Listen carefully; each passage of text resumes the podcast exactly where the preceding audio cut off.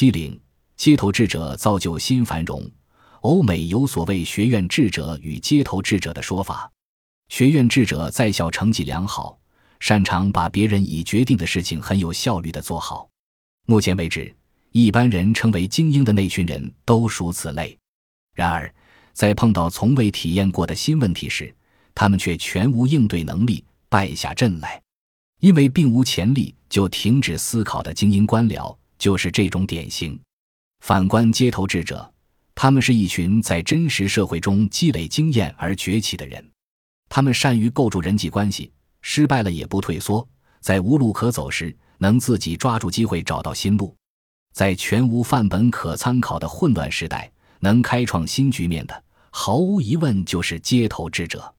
过去在二战后的混乱中，创办全球数一数二企业的松下幸之助、本田宗一郎与川上元义等人，全属此类。现在的商业世界就像美国西部拓荒时代一样，大家都在新经济催生出来的新大陆上竞相开拓。在这样的时代里，任何人都可能因为新想法或新商业模式赢得广大领土。这种混乱的时代最需要的，并非目前为止学校所培育出来的那种学院派智者，而是能在现实环境中独立思考、自己为没有答案的问题找到答案的街头智者。